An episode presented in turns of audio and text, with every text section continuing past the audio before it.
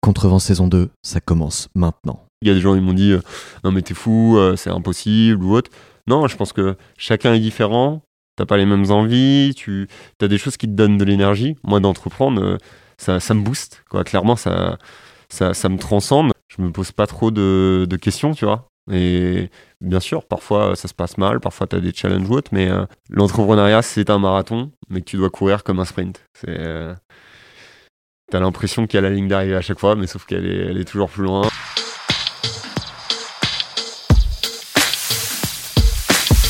Bienvenue sur Contrevent, le podcast qui part à la rencontre des entrepreneurs et artistes de Bretagne et du Grand Ouest.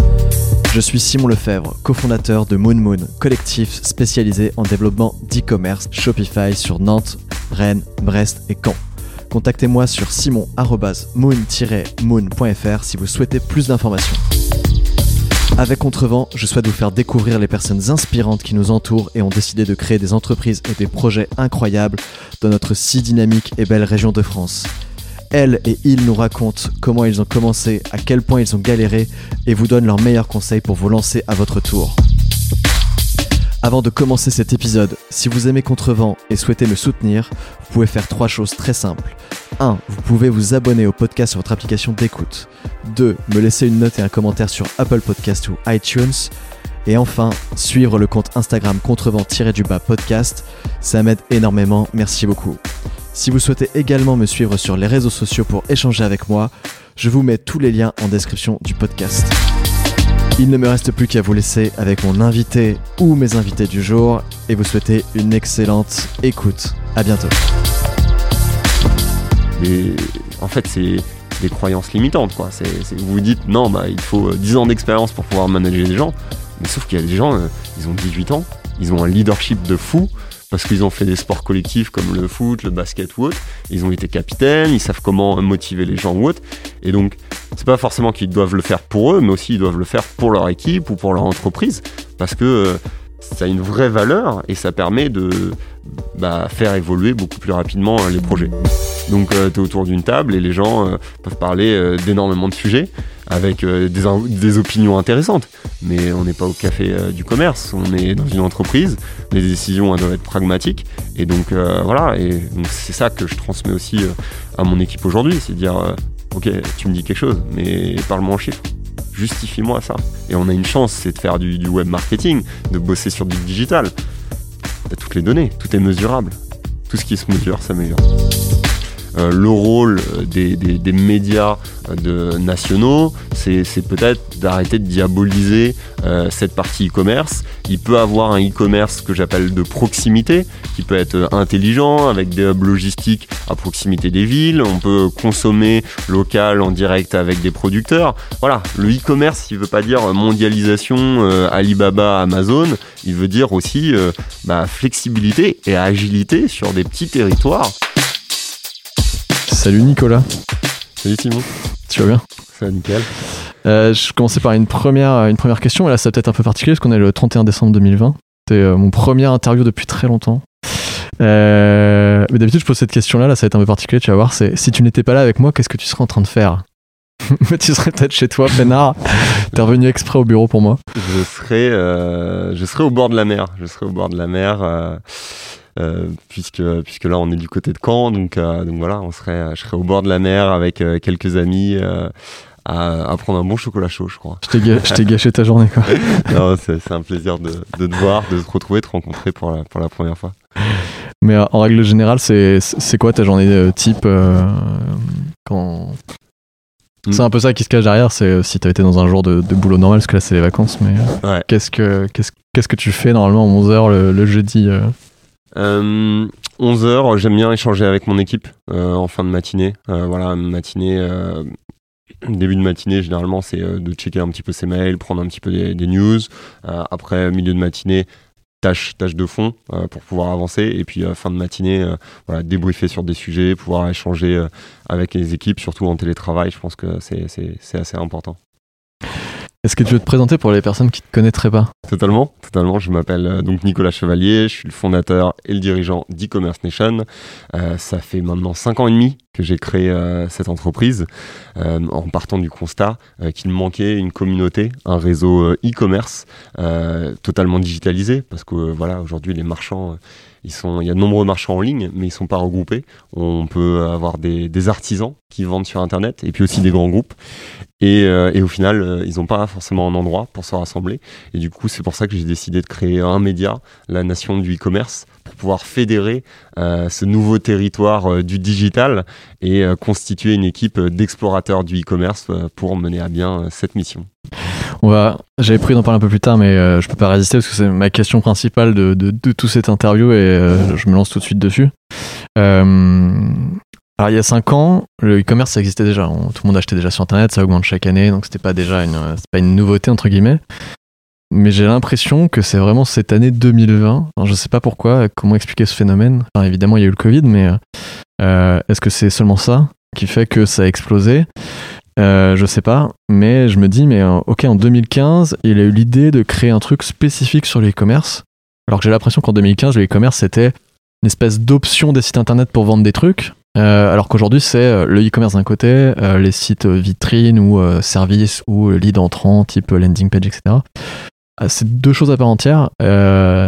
comment tu as eu cette réflexion de te dire, c'est vraiment pour moi un truc spécifique, je me focus que là-dessus quoi? Je crois que t'as eu, eu eu l'idée du truc euh, avant tout le monde, tu vois. C'est pas pour te brosser dans le sens du poil, tu vois. Non, mais je, pense, euh, voilà, pour connaître l'écosystème, il y a, beaucoup de gens qui ont eu euh, cette idée-là, mais pas forcément avec la même vision ou le même timing.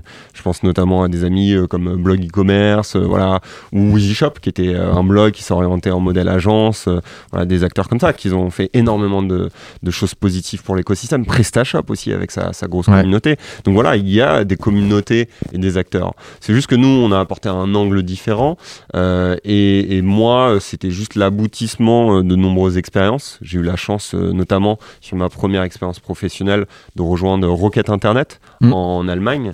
Donc ceux qui ont lancé Zalando, eDarling, MyCityDeal qui est devenu Groupon. Et donc, bon, je baignais dans un écosystème ultra innovant de start-up du côté de, Munich et qui regardait de très près bah, le monde digital des États-Unis, puisque Rocket Internet, ils copient ils font des copies, ouais. Euh, américaines, des copycats comme on l'appelle. Et donc j'ai eu la chance de, de développer euh, une startup sur le marché euh, français, une, une startup sur sur le code promo. voilà encore un site de code promo. Et, et, donc j'étais dans un open space d'une centaine de personnes internationaux. Et, et du coup j'ai constaté que on avait tous la même problématique, c'était de d'identifier dans un premier temps les e-commerçants et après de s'adresser à eux. Et donc euh, ça, c'est une problématique que j'ai rencontrée euh, dans les années euh, suivant cette expérience, et, notamment en revenant en Normandie, où j'ai travaillé pour une plateforme logistique dédiée au e-commerce qui s'appelle SupplyWeb. Et, et, du coup, on a décidé de créer un club e-commerce à l'échelle de la Normandie. Et donc on a fait deux dates et c'était super, c'était plein. on a eu 40 personnes sur les, sur les deux dates. et sauf que j'ai dit à mon patron, je lui ai dit, mais c'est quand même dommage parce que on va être limité à ces 40 personnes alors qu'on pourrait le faire bah, au niveau national avec euh, un site, de la communication digitale. Et, donc voilà. Et la finalité a été de, euh, bah, de lancer un blog en disant euh, ouais, on va créer une plateforme pour fédérer les acteurs. Et au départ, voilà, c'était pour bah, bénéficier d'un réseau et ouvrir des opportunités commerciales. Mais en ayant cette idée, on s'est dit mais non, mais en fait il y a une valeur qui est beaucoup plus grande pour l'écosystème et donc euh, ça doit pas être euh, un side project, ça doit être une entreprise à part entière qui doit se développer pour euh, partager de la connaissance et de la compétence. Et je pense que ça, c'est ce qui a fait la différence aussi sur, sur e-commerce nation, c'est que on a, j'ai toujours eu cette obsession de dégager de la valeur pour que les gens ils apprennent et que ça puisse voilà, aider l'écosystème à être plus mature sur cette partie euh, e-commerce et, euh, fédérer euh, de nombreux acteurs. Et on en parlait en off juste avant l'interview aussi, mais tu as eu aussi ce réflexe de te dire la valeur que je veux apporter à, cette entreprise, il faut aussi que ce soit une marque forte Et on en parlait tout à l'heure sur la valeur ajoutée, il faut que tu aies une identité, tu parlais des goodies, etc. Et c'est vrai que vous, ça se voit sur toutes les vidéos que tu peux faire, etc. T'as chaque fois ta veste, machin, etc. C'est un- une, ré- une- une réflexion que tu as eu dès le départ, ce truc-là, de te dire je veux faire un truc très avec une, une identité de marque très forte. Oui, euh, moi je suis convaincu euh, de l'efficacité de la marque sur, sur mes projets. euh, voilà, j'ai eu pas mal de projets sportifs où j'ai toujours très travaillé l'identité visuelle et, euh, et le nom euh, parce que c'est ce qui reste en tête. Euh, et donc, tu donnes une expérience différente. Si tu t'appelles euh, euh, le site de connaissances euh, sur le e-commerce, bon, voilà, c'est Pas très c'est un peu sexy. plus lourd, c'est pas très sexy. Euh, et donc derrière aussi, c'est quel sens tu as envie de donner à ton aventure entrepreneuriale? Moi, j'avais envie d'un d'un pitch ultra sexy, euh, comme je l'ai fait en intro, de dire euh, en fait, j'ai formé une équipe d'explorateurs. Ensemble, on va découvrir le nouveau territoire du digital pour fédérer autour euh, du commerce électronique. Et donc, dès lors que tu parles de ça, donc là, il y a, il y a beaucoup d'éléments de l'imaginaire collectif Hmm. parce qu'on a fait des parallèles avec euh, euh, les explorateurs du Nouveau Monde, et Christophe Colomb ou autres. Au lieu de parler de colonisation, on parle de digitalisation, euh, de l'exploration spatiale avec les explorateurs, avec nos vestes ou autres. Donc moi, la question de fond, c'était de se dire, ouais, ok, je sais pas où je veux aller avec e-commerce nation, mais ce qui est sûr, c'est qu'on va kiffer l'aventure Ouais. avec euh, l'ensemble de l'équipe euh, qu'on a ici et on va partager des valeurs. Et ce qui est assez intéressant, c'est que on a construit cette identité de marque par rapport à notre culture d'entreprise. Et parce que voilà, si tu rencontres d'autres personnes de notre équipe, on a on a pratiquement que des compétiteurs dans l'équipe. C'est que des gens qui aiment pas perdre. Donc euh, c'est assez euh, euh, frustrant quand on fait bah, des journées de Noël parce que généralement on fait des jeux et bon ça, ça peut être un peu tendu parce que on a vraiment que des gens qui sont qui ont envie de se dépasser et quand ils rencontrent des difficultés, ça les rend meilleurs. Et donc ça, je m'étais pas forcément rendu compte sur mes premiers recrutements, mais au final, c'est le résultat d'aujourd'hui. Et du coup, on a en nous cet ADN d'explorateur, de se dire ah, c'est inconnu, je sais pas si je peux le faire, mais je vais réussir à le faire. Hmm. Et, et ça, c'est assez euh, fort, et c'est ce qui nous permet euh, d'innover. Euh, le magazine, on l'a fait euh, totalement en interne. C'est Mélodie, euh, notre graphiste, qui a fait euh, notre magazine de A à Z. De lancer bah, le Expérience, il y en a un prochain là en mars, qui est une journée de webinaire. Bah pareil, on l'a fait de zéro, et on s'est pas posé de questions, et, et on l'a façonné. Et donc ça, c'est super intéressant, parce que aussi cette identité d'explorateur nous va très bien, parce que nous, on, on se prétend pas comme des experts. Mhm. On n'a jamais dit, euh, moi je suis expert du e-commerce ou ça. Non, on dit, on est des explorateurs. L'explorateur, euh, c'est pas quelqu'un qui sait tout. C'est juste quelqu'un qui est curieux Ouais. et qui veut transmettre ses aventures, ses histoires ou autre. Et donc nous, on croit fondamentalement en ça, que notre rôle euh, sur, sur notre site et sur euh, nos contenus, c'est pas de dire euh, qu'on a la science infuse, parce que Mhm. le e-commerce, ça change tous les jours Ouais, ouais. mais on est juste des explorateurs et on va vous partager de l'information pour pouvoir bah, vous aider dans votre parcours et votre développement. Je rebondis à un truc que tu viens de dire parce que je trouve ça hyper intéressant. Comment tu fais Est-ce que tu le fais déjà? Est-ce que tu- comment tu fais aujourd'hui pour euh, te rendre compte qu'une personne que tu es en train de recruter est compétiteur? Est-ce que tu as un petit test particulier pour ça maintenant ou pas?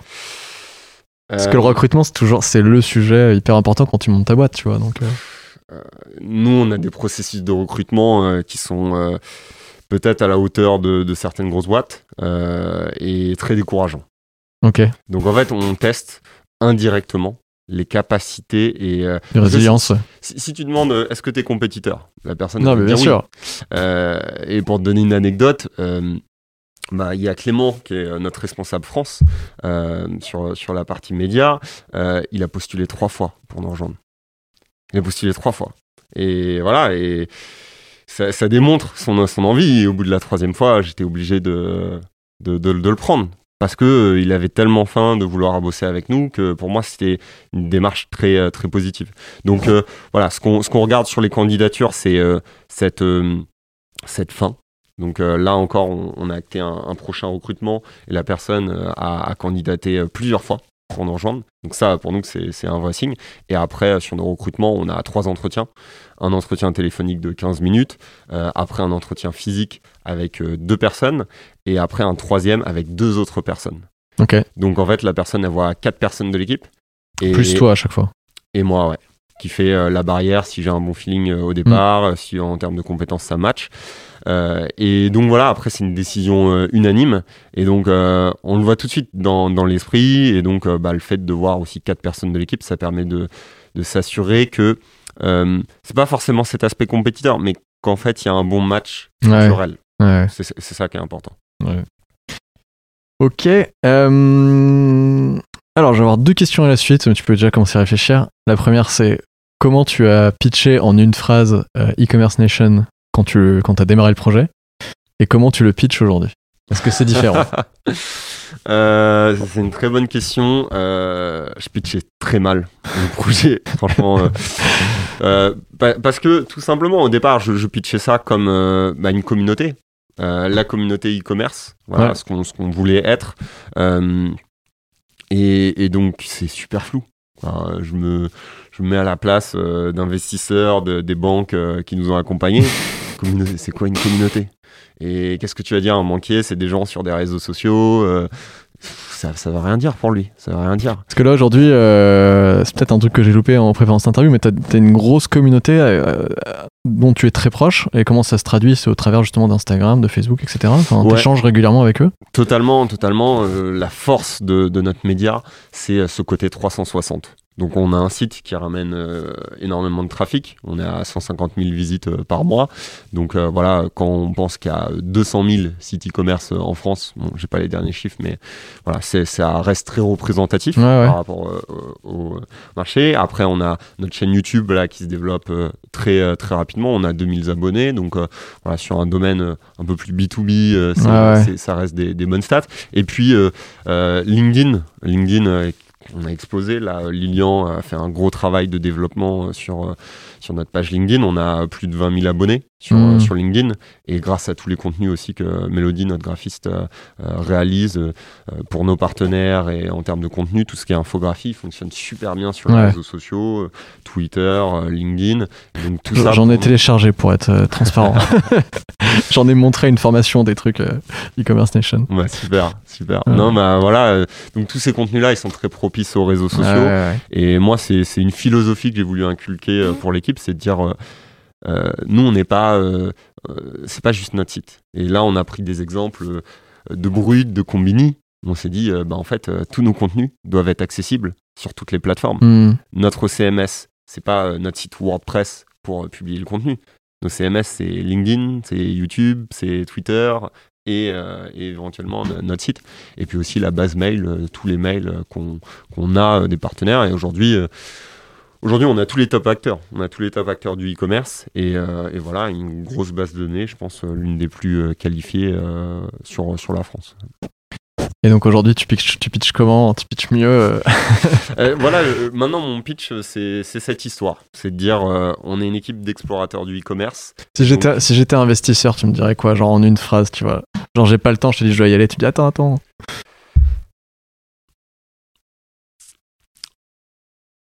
Je te prends de court. je me prends de court. pour, pour, moi, si j'avais une phrase, voilà, c'est titiller sur cet aspect un petit peu de mystère. C'est dire, euh, on, est la première communauté euh, e-commerce dans le monde. Ouais. Et, donc là, généralement, le mec, il tique. Il dit, euh, t'es fou Pourquoi tu, tu, dis ça T'as pas une taille niveau mondial, mais c'est notre ambition. On se l'est jamais caché. moi, j'ai une ambition internationale. Et donc, voilà. ECN, e-commerce nation, c'est pas un truc fixe. Les gens, il y a beaucoup de gens qui nous voient comme un média. Mais pour nous, on est dans quelque chose, un écosystème qui va continuer d'évoluer. voilà, sur différents types de services comme la formation en ligne ou autre. Voilà, continuer d'accompagner l'écosystème. Et puis aussi, on est présent à l'international sur cinq pays. Donc, euh, donc voilà, on a déjà euh, un bon développement aussi euh, international. Et donc notre optique, c'est de fédérer le premier réseau de vendeurs en ligne dans le monde. Ok. En tout cas, ce qui est sûr, c'est que vous êtes hyper bien positionné sur le e-commerce. Quand on cherche e-commerce dans Google, on tombe très très vite sur vous. Hein. ok. Alors, c'est quoi la question qui t'énerve le plus euh, si t'as déjà fait des interviews, des choses comme ça? Je sais, je sais que t'es déjà euh, passé sur BFM, à la télé, etc. Est-ce qu'on t'a déjà. J'imagine qu'on t'a interviewé déjà plusieurs fois. Est-ce qu'il y a une question qui t'énerve particulièrement? Qui m'énerve? Peut-être des incompréhensions où t'es obligé de recadrer à chaque fois, tu vois, genre. Euh. Hmm, je pense que ce qui, ce qui, ce qui m'énerve un peu, c'est l'opposition entre le commerce traditionnel et le e-commerce. Et, et, ça, on paye un peu les pots cassés aujourd'hui parce qu'on a décrédibilisé le e-commerce. Et donc, il y a beaucoup d'acteurs qui ne sont pas digitalisés ces dernières années. Et là, on a une crise. Et du coup, on se dit, ouais, faut qu'on fasse du e-commerce. Et donc, euh, quand on regarde euh, les pays voisins ou autres sur, sur la France, euh, voilà, on se dit, c'est dommage. Et, on retrouve un peu la même chose sur, sur Amazon, le regard d'Amazon, hmm. le grand méchant ou autre. Mais il y a plein de, PME et TPE qui vendent sur Amazon, qui font du chiffre d'affaires. Et Amazon ne récupère pas tout l'argent ils prennent juste un petit pourcentage. Donc c'est un levier pour se développer. Hmm. après, est-ce que je dois faire toute ma stratégie sur Amazon? Non, sûrement pas. Mais euh, voilà, on, est un peu trop réfractaire dans un monde qui est mondialisé. Il y a quand même euh, des opportunités, on a des savoir-faire. Et donc, euh, et donc voilà, j'aime pas trop quand on me pose cette question en se disant mais le e-commerce, c'est la fin des petits commerces ou ce genre de choses. Alors voilà, je pense que c'est un équilibre à trouver, bien sûr voilà, on voit les centres-villes, il y a beaucoup de commerces qui ferment, encore plus dans le contexte actuel. Mais voilà, faut, faut les accompagner et il faut pas avoir peur euh, bah, de cette économie euh, de, demain euh, et d'aujourd'hui, parce que dans de nombreux pays, c'est déjà une réalité.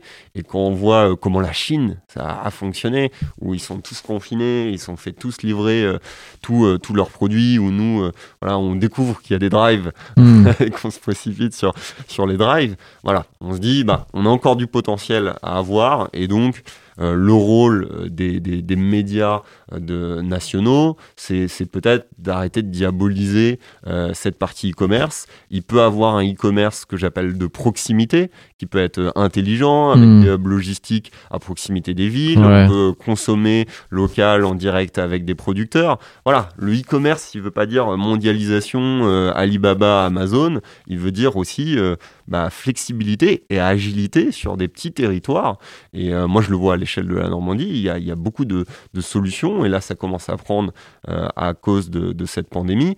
Euh, mais voilà, je trouve ça un peu dommage qu'on l'oppose et euh, qu'on réalise ça seulement maintenant. Ouais, ouais. Puis c'est un peu ma vision des choses, je sais pas si elle peut être facilement, on va dire, contrée, mais je pense que des petits commerces qui se mettraient au e-commerce pourraient justement récupérer une partie de chiffre d'affaires peut-être complémentaire qui perdrait parce que typiquement, moi, je suis le genre de personne qui, peut avoir un peu la flemme d'aller me déplacer des fois, donc j'ai tendance très rapidement à acheter sur Internet. C'est pas bien, je sais. Mais, mais euh, en revanche, si jamais je savais que tel commerçant au centre-ville faisait euh, de la vente en ligne, je pourrais très bien euh, lui acheter des produits, alors que je l'aurais peut-être pas acheté s'il avait pas ça.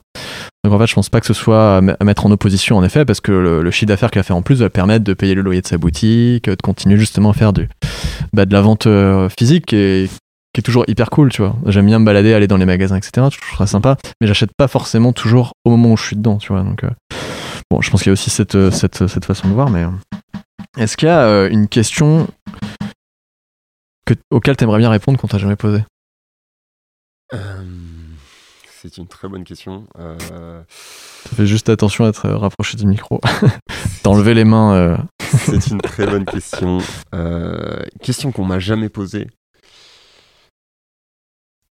Euh, pourquoi je n'ai jamais créé un site e-commerce peut-être? Ah bah c'est une bonne question. Euh, bah, je pense qu'il faut, il faut du temps. Euh, il faut du temps voilà, de, créer un projet e-commerce. Il, y a beaucoup de d'imaginaire. Généralement, on me dit ça, c'est pourquoi t'as pas créé un business e-commerce? Parce qu'il y a un peu cette logique dropshipping, dire tu le fais à côté, ça te prend pas de temps ou autre. Non, c'est un réel métier. Euh, donc je pense que j'ai les compétences pour et le savoir. Après, euh, voilà, tous les contenus euh, qu'on a, j'y pense voilà, de, de, de, plus en plus. mais ouais, c'est un investissement et puis aussi de, de, trouver un produit avec lequel tu es en accord. Et, oui, voilà. Et, et, je pense que ça, pour moi, c'est ce qui est important, c'est de se dire faire du e-commerce pour en faire, ça n'a pas de sens. Euh, trouver un produit de niche, machin ou autre. Non, je pense pas que c'est la bonne réflexion. Il faut avoir une valeur ajoutée dans ce qu'on propose déjà. Pour moi, ouais, je partirais plus euh, la logique euh, ah, quel produit me tient à cœur, où je partage des valeurs, je partage de la vision par rapport à ça. Et après, oui, pour le développer, bah, bien sûr que j'utiliserai le e-commerce. Hmm. Mais voilà, pour moi, le e-commerce, je le vois beaucoup plus comme un canal de développement que purement euh, une fin en soi, une, fin en soi euh, et, développer des choses. Donc voilà, je vois un peu plus le, le, problème comme ça, de d'abord trouver un produit pour euh, éventuellement lancer un jour mon e-commerce, qui sait. Ouais. Ouais, nous, c'est notre sujet euh, 2021 aussi. Je t'en parlerai plus tard. Euh, alors, je vais te poser une question. Tu vas me répondre très succinctement. On en reparlera un peu plus tard dans l'interview. Mais est-ce euh, qu'il y a trois sujets du moment qui t'intéressent particulièrement en ce moment en dehors du e-commerce?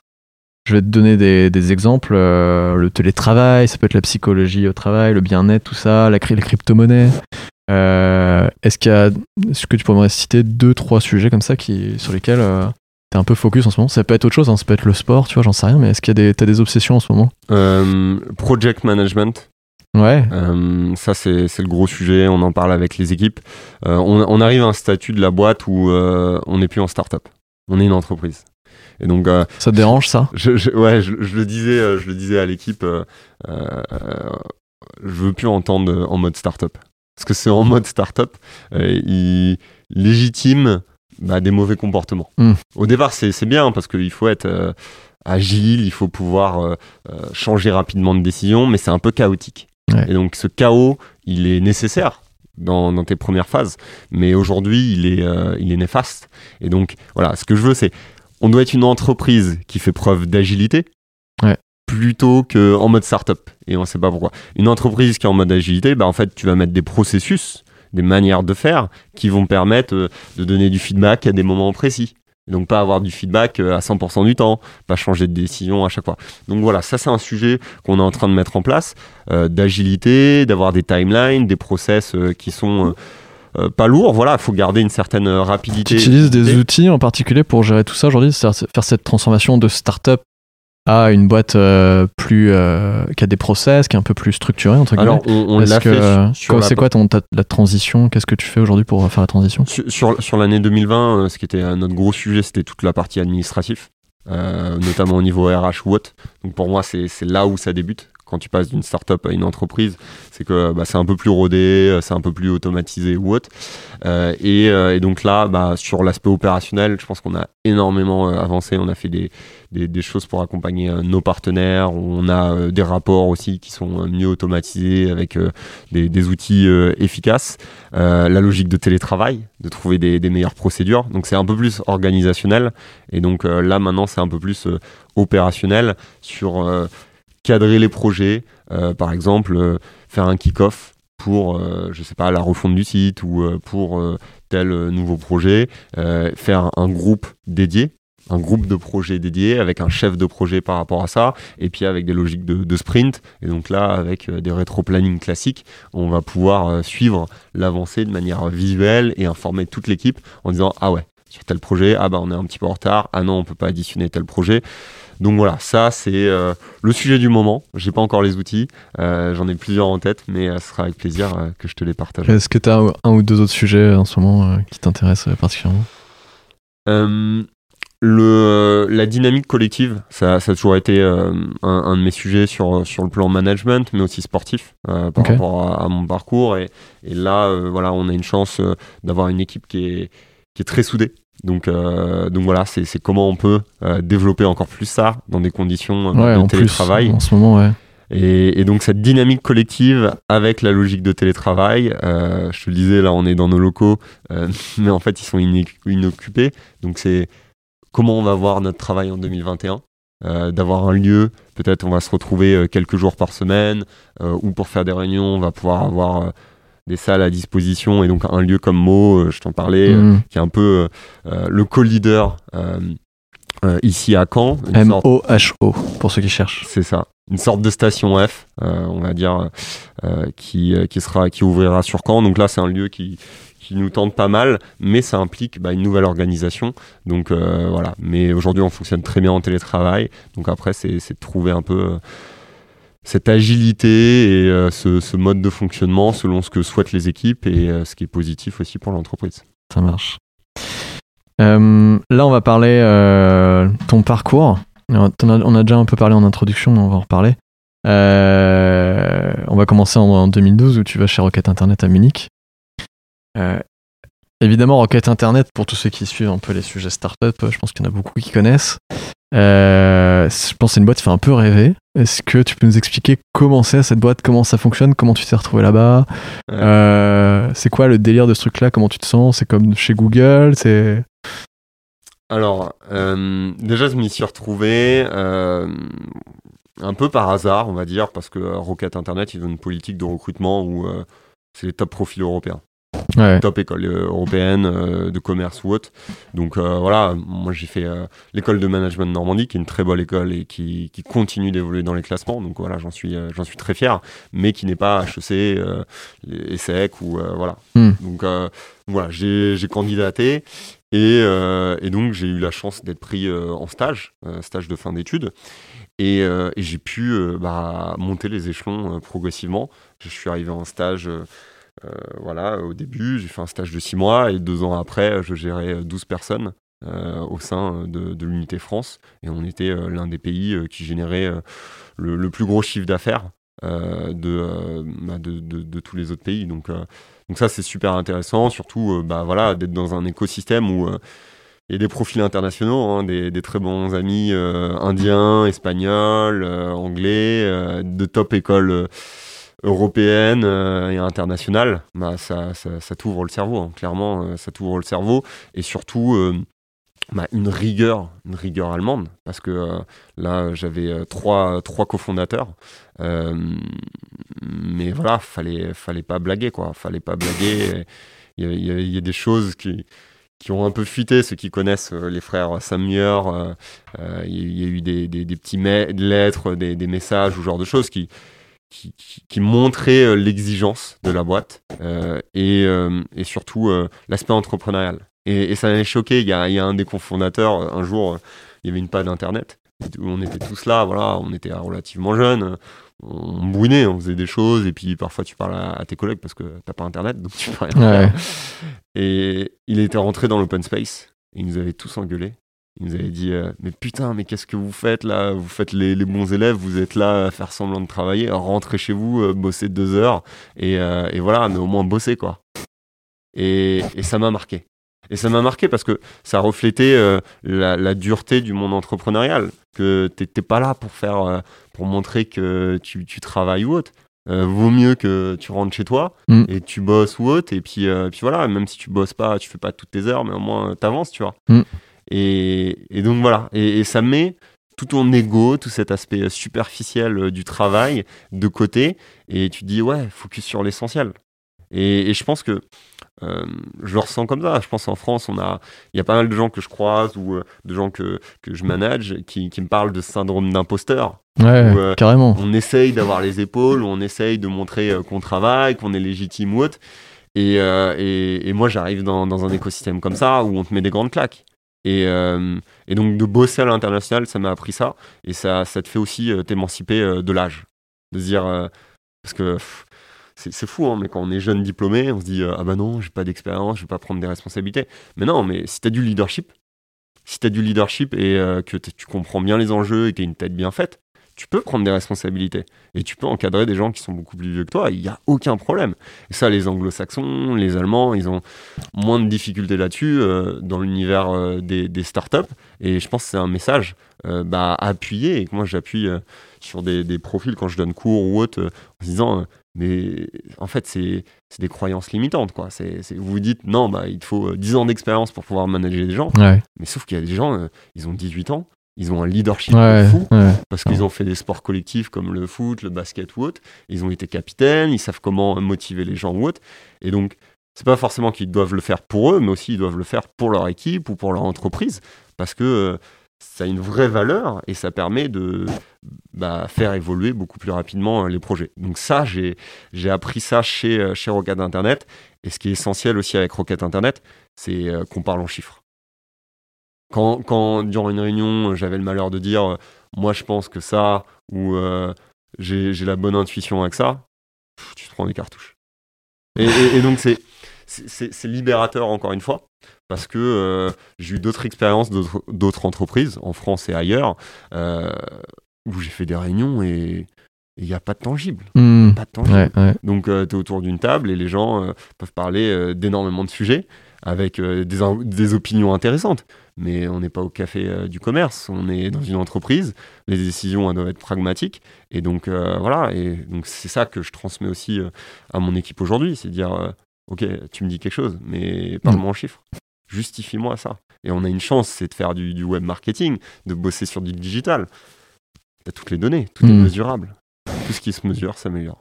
Du coup, ça, je suis hyper curieux de, de Rocket Internet, mais co- comment ça fonctionne? En gros, tu rentres dans cette boîte-là, on dit toi, tu as ces compétences-là, on va te l'envoyer dans telle startup. Toutes les startups qui créent sont au même endroit, c'est comment ça fonctionne enfin, Alors, euh, sur la que toi, quand t'es quand rentré dedans, tu t'es rentré dedans en tant que stagiaire pour la boîte que t'as menée après derrière ou euh, Euh, alors oui, moi j'avais, euh, je suis rentré directement sur, euh, sur la startup spécifique. Ouais. Donc en fait, tu as, deux possibilités. Tu as le bureau de Rocket Internet qui est du côté de Berlin, où là c'est une équipe qui est assez transversale, qui peut rayonner et faire des missions sur types de ouais. startups. Et ils peuvent te déplacer dans d'autres pays. Il y a pas mal de, de startups en Asie aussi. Euh, ou sinon, bah, tu postules directement euh, dans la startup qui est, qui est sous Rocket Internet. Et donc, ce qui est super intéressant, c'est que quand tu es dans une startup sous Rocket Internet, en fait, tu as toutes les guidelines.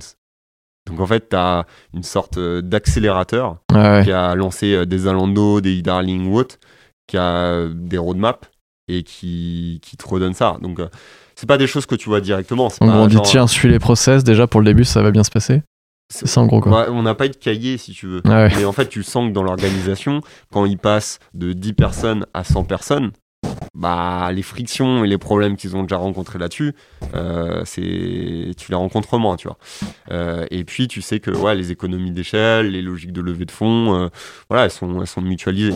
Donc, et après, tu as généralement des gens qui sont du, du, du bureau central de Rocket Internet qui sont aussi dans, euh, dans les ventures, les startups. Et donc là, euh, bah, ils te ramènent aussi beaucoup d'expérience. Et moi, j'avais euh, un responsable indien et un responsable allemand. Le responsable allemand, il était plus jeune que moi. Il faisait ses visios en mangeant ses céréales dans sa cuisine. Mais sauf que c'était un monstre de travail et que le mec, il était, il était super bon, quoi. Et, et encore une fois, c'est des exemples qui te font dire, euh, en fait, ton potentiel, euh, si tu as le potentiel, il n'y a pas de question d'expérience, d'âge, il n'y a pas de timing. Et donc ça, je pense que ça m'a préparé inconsciemment euh, bah, à l'entrepreneuriat. Ouais. Et la startup que tu, tu gérais là, euh, qui faisait des coupons, comment elle s'appelle? Est-ce qu'elle existe toujours? Alors à l'époque, c'était euh, Cuponation et maintenant c'est Global Savings Group. Donc c'est euh, GSG. Ok. Donc euh, au départ, c'était une plateforme euh, traditionnelle de code promo. Ouais. Tu peux avoir euh, Maréduc, Bon de Réduction, euh, ce, ce type d'acteurs. Euh, et en fait, ce qui était vraiment intéressant sur le modèle, c'était les marques blanches. Et donc, moi, à l'époque, j'avais signé des contrats, notamment avec l'Express et Le Monde, pour intégrer tous nos codes promo sur ces sites médias. Et en fait, bah, tu utilises toute la puissance SEO. Mm. Donc en fait, euh, quand tu tapes euh, code promo Zalando et que tu as les trois premiers résultats, bon, voilà, tu as une rente euh, Ouais. non négligeable bah, voilà, de, de commission. Donc un modèle qui est ultra scalable. Et donc eux, ils ont bâti toute leur stratégie sur les marques blanches. Ils ont récupéré euh, tous les sites médias les plus puissants euh, en Europe et dans le monde pour euh, bah, voilà, euh, se différencier. Donc c'est plus la stratégie qui était ultra innovante. Mm. Et en termes de SEO, on avait une expertise qui était euh, très au-dessus de la moyenne du marché parce que euh, parce qu'il y avait le retour de, de Rocket Internet et puis le code promo c'est ultra concurrentiel. Donc en fait, quand tu arrives à te positionner sur code promo Zalando, de comprendre ton SEO texte, il est bien construit, euh, Mm. comment tu, tu fais aussi des, des thématiques en termes de, de cocon sémantique, ce genre de choses, bah ouais, tu, tu fais, tu fais vraiment mal. Et puis en plus, tu as plusieurs pays, donc le, le retour d'expérience se, se transmet Ouais. euh, entre les équipes. Et pourquoi t'as as quitté euh, Rocket Internet? C'était quoi la transition entre euh, Rocket Internet et du coup Supply Web derrière ça? Ouais. Qu'est-ce qui t'as voulu revenir en France? C'est ça. J'avais une limite, je pense, sur le marché, le marché allemand. C'était, c'était le réseau. Voilà, je, je, je me trouvais pas capable de me créer un réseau suffisamment pertinent et je trouvais ça important pour, euh, pour franchir des paliers dans ma carrière. J'aurais pu continuer chez Rocket Internet et puis, euh, puis la, proximité. Je voulais pas être euh, carriériste à l'international. Je voulais avoir une proximité avec ma famille, mes proches, mes amis. Et, et puis, Supply Web, j'ai le fondateur qui m'a pas lâché durant deux ans pour, pour me recruter parce que j'avais bossé pour lui durant mon école de commerce. Et, et, voilà, et je me sentais plafonné aussi chez Rocket Internet parce que je voyais beaucoup de, de responsables financiers euh, qui, qui, prenait euh, en main. J'étais le, le, seul stagiaire devenu euh, country manager d'un pays, quoi. Et tous les autres, c'était que des top profils avec de, de l'expérience ou autre. je me suis dit, c'est qu'une question de temps. C'est pas logique si hmm. moi je suis, je suis à leur tête. voilà, qui ramène un profil plus expérimenté pour franchir des paliers. Je pense que ça a du sens. Et puis, il me limitait aussi sur les tâches. Je voulais plus de commercial. moi, je trouvais ça bloquant. J'étais en Allemagne et je voulais rencontrer tous mes partenaires hmm. euh, sur la France, toutes les solutions, les plateformes d'affiliation. Et, euh, ils m'ont jamais donné le go là-dessus. Et, euh, moi, bah, à l'époque, ce que je voulais, c'était élargir mes, compétences et juger qu'en termes de marketing digital, j'étais plutôt bon. et je voulais avoir cette fibre commerciale parce que pour moi, c'était bah, un package qui était extrêmement stratégique pour la suite, pour gagner en responsabilité et éventuellement un jour développer un projet. Ouais. Euh, et du coup, chez Supply Web, j'ai vu sur ton LinkedIn, tu disais que t'as, alors, je me dis que pas seul, mais euh, tu as participé en tout cas à faire passer le, CA de 1 million à 3 millions sur les deux ans où tu étais chez eux. Ouais. Notamment avec une stratégie de contenu. Ouais. J'imagine qu'il n'y avait pas que ça, mais note, c'est, ce sur quoi tu t'es focus. Qu'est-ce que tu fais pour des acteurs comme ça en termes de stratégie de contenu pour que ça fonctionne et qu'il y ait des bonnes retombées euh, en termes de ROI en fait, c'était. Euh, Est-ce qu'ils en avaient déjà une ou t'es arrivé, t'as dit bon, en fait, il n'y a pas assez de contenu, il faut qu'on. Non, à l'époque, il n'y en avait pas. C'était en quoi? C'était en 2015, 2016, je crois. Euh... Que je pense qu'il y a beaucoup de boîtes euh, à qui on dit ça. Enfin, moi, je sais que chez Moon on a des clients. Euh, on leur dit ça, mais quand je dis on, c'est nous, mais pas que nous, aussi les prestataires externes qui font plutôt du SO, SEA, leur disent il faut que vous fassiez plus de contenu, des articles, etc. Euh, mais bon, c'est un peu euh, à chaque fois les gens disent oui, oui, ok, faut que je fasse du contenu, mais en fait, j'ai pas le temps d'écrire. Euh, qui le fait Combien ça va me coûter Enfin voilà. C'est que c'est intéressant d'avoir ton point de vue sur une boîte où t'es arrivé où ils en faisaient pas. T'as quand même réussi à débloquer le truc. Totalement.